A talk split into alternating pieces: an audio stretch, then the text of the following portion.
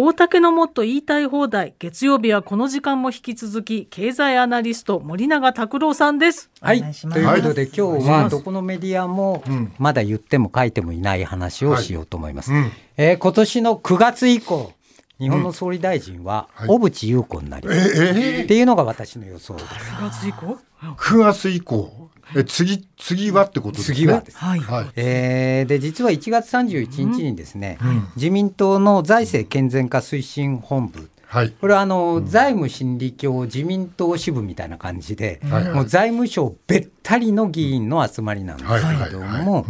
えそこのひな壇と呼ばれる幹部席にですね、はい、えーこの小渕優子選対委員長、うん、古川元法務法務大臣、はい、青木参議院議員、うん、えー、この3人いずれも茂木派を脱藩した3人がひな壇にずらっと並んで、私は次期総理大臣のお披露目の会だったんだと理解しています。どこにも書いてないです、ね、はい。はい、で今回何が起こったのかっていうことなんですけど、うん、さっきもあのニュースの中でお話ししましたけれども、うん、まあ、安倍派二階派は袋叩きになってるわけですね。で、ね、結局もう解散に追い込まれた、うん、えー、これ安倍派二階派だけじゃなくて、えー、岸田派も解散、はい、森山派も解散、うん、えー、そして茂木派も次々に脱藩者が出る。はい、無傷なのは麻生派だけですね、今のでこれ自民党の中のその政策集団としての位置づけがどうなってたかっていうと、うん。はい、安倍派っていうのは反財務省なんですよ。はい、だから、例えばアベノミクスっていうのは金融緩和、財政出動成長戦略この3本の矢で、財政出動っていうのは財政規律を緩和して、うん、もっと財政を外に出しましょう、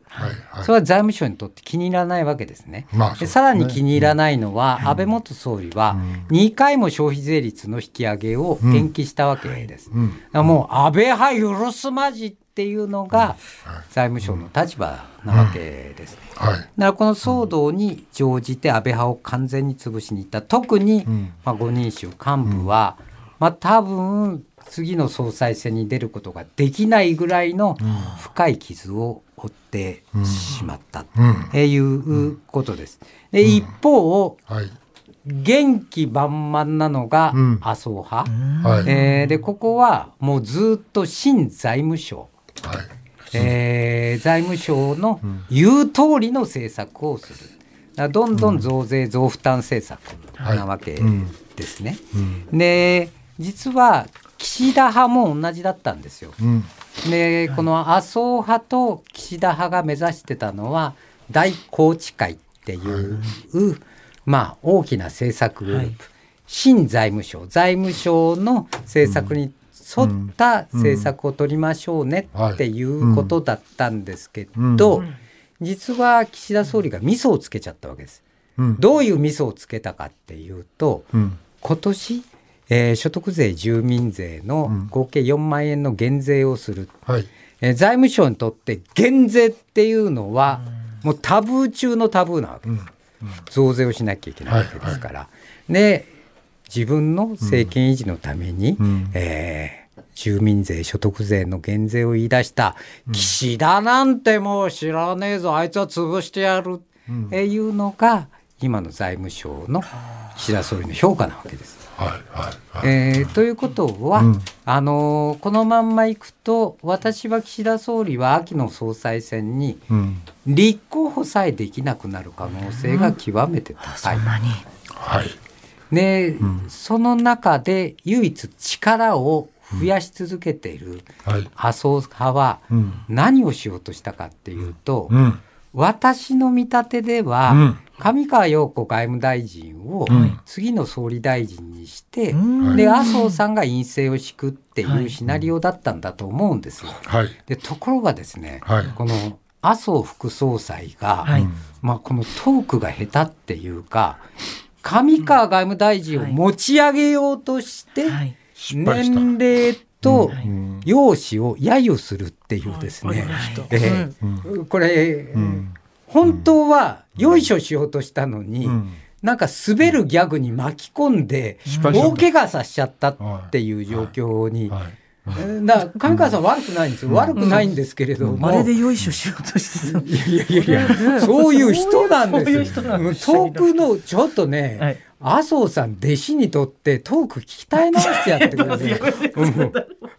い。もうもうひどいんだななんで褒めて持ち上げようとして道連れにしてどうするんだお前っていう。あまあそう言われてみればねあの麻生さんの発言で俺たちから見ればこのおばさんすごいんだっていう俺たちっていうのが私はすごく気になったんですけど、そうそうそう俺からじゃないんですよね。まあだから仲間がいるっていう意味ですよね。いやいやもう、うん、もうあのこう差別の権下みたいな人なんで、うん はい、お前人のことを言える見た目か？うんはい。みんな、まあ、みんなまあ、それは置いといて、はい、それは置いときましょう。置いといて、じゃあ、財務省は何を考えているか。今回ものすごく自民党は政治と金の問題で傷ついて、うん、まあ、世論調査によっては過去最低の支持率まで落ちてるんです、はい、だこのまんまいくと自民党政権が崩壊しちゃう、うん、そこを切り返すための切り札は何か、うん、これが小渕優子でこれなんで素晴らしいかっていうと、まあ、お父さん、小渕元総理ですから、こサラブレッド、血統は素晴らしいわけですね。はい、しかも若くて、うん、えー、でノースキャンダル、はい、で選挙の基盤もしっかりしている。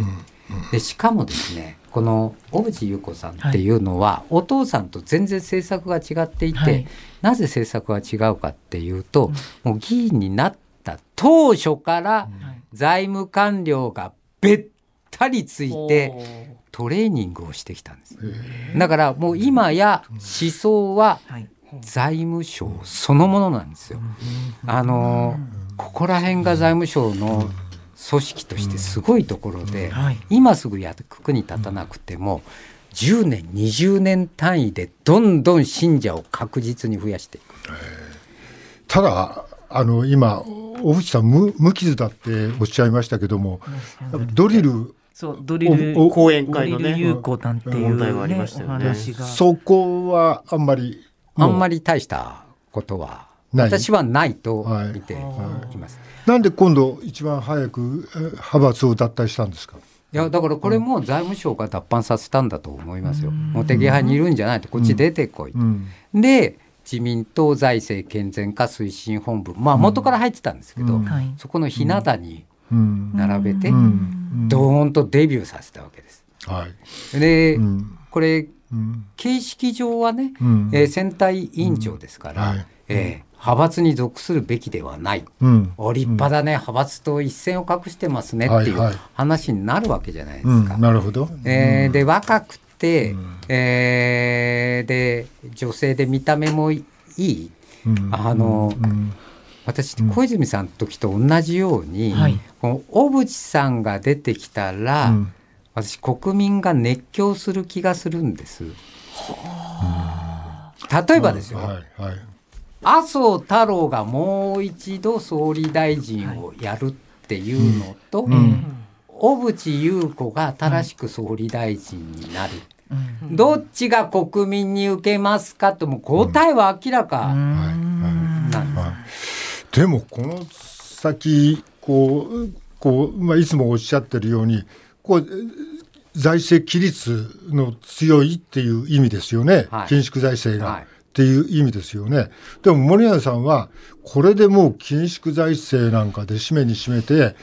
いったら日本はダメだっていうふうにいつもおっしゃってますよね。はい、うん、だからそうなっちゃうんです。なっちゃう、うん、だから小渕さんが総理大臣になって、うんはい、えー、日本経済は沈没するっていうのが私の予想です。うん、あちょっと52分が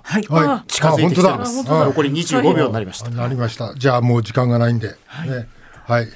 あくまで予想という。えあの、はい、日本中まだ誰も言っていないよ、うん、そうですね、はい、私も初めて聞きました、はい、はい、以上大竹のもっと言いたい放題でした。明日火曜日は武田砂鉄さんがいらっしゃいます。森永先生ご出演ここまでです。ありがとうございました。ありがとうございました。お気をつけてお帰りください。ありがとうございました